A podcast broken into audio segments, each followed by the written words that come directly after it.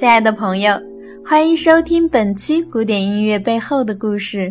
我是主播艾米丽，今天要向您推荐法国作曲家柏辽兹的一部作品《哈洛德在意大利》。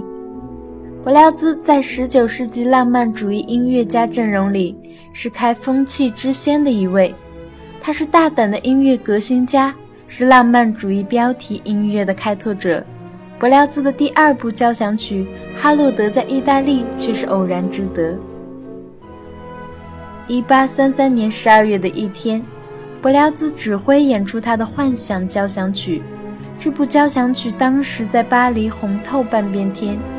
演出结束后，柏辽兹正打算离开，一个长发披肩、面色苍白的意大利人来到前厅与他会面。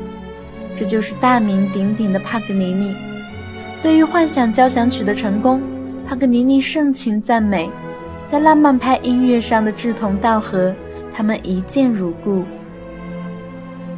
半个多月后，帕格尼尼又亲自去拜访柏辽兹，并正式向柏辽兹提出作曲请求。当时，帕格尼尼得到一把斯特拉迪瓦里制作的优良中提琴，他想借此开场演奏会。但是苦于没有合适的曲目，他想要的是有时代特色又能展现他出神入化弦乐技巧的作品。就在这时，他遇到了柏辽兹，所以请他写一部中提琴协奏曲。柏辽兹当然感到荣幸，但又没有把握。他看过帕格尼尼的演出，这位魔法师般的演奏家对于作品的要求，柏辽兹心里自然清楚。他向帕格尼尼表达了这种心情，因为他自己不会拉中提琴，对中提琴的个性和表现形式并不了解，恐怕难以胜任。而帕格尼尼却对他信心十足，推脱不掉的柏辽兹只好答应。为了迎合帕格尼尼，柏辽兹起初努力向中提琴独奏的方向靠近，但是作为交响乐曲作家。他又要注意不能减弱乐队，重视乐队的整体音响。经过一段时间摸索，布料子找到了表达方式。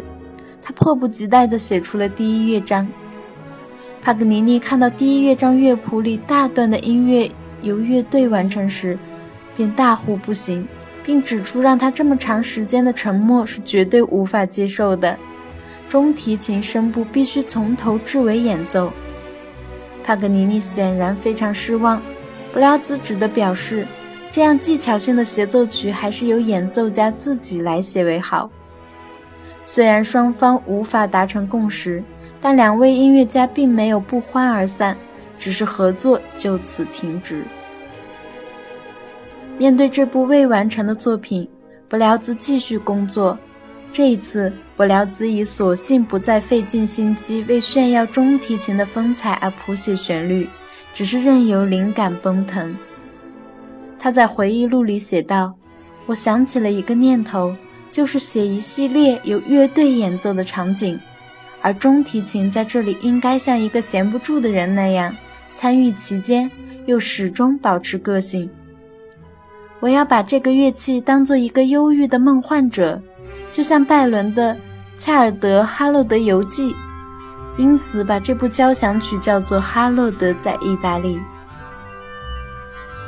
最初，柏辽兹接受委托是写中提琴协奏曲，最终完成的却是一部四个乐章的交响曲。一八三四年十一月，哈洛德在意大利巴黎首演，指挥并不是柏辽兹，中提琴独奏则由小提琴家幽兰担任。可惜演出没有获得期待中的成功，而且事实上，如果不是幽兰的精彩演奏，几乎就是完败。两年后，哈洛德在意大利再度公演时，柏辽兹亲自指挥乐队，中提琴独奏仍是幽兰。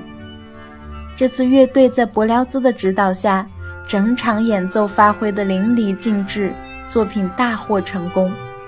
从此之后。在柏辽兹的有生之年，只要演出这部作品，柏辽兹都坚持亲自指挥。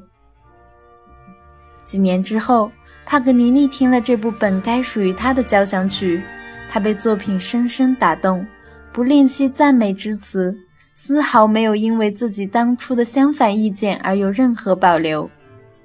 但帕格尼尼却从未演奏过哈罗德在意大利，彻底错过了这部本属于他的作品。尽管如此，帕格尼尼仍以作曲酬金的方式给了伯辽兹两万法郎，而此时的伯辽兹正贫困不堪。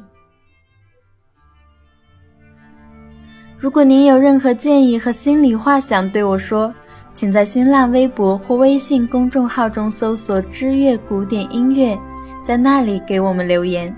也可分享您喜欢的节目给朋友，将更多的古典音乐爱好者聚集到这里。感谢你听到我，下期我们不见不散。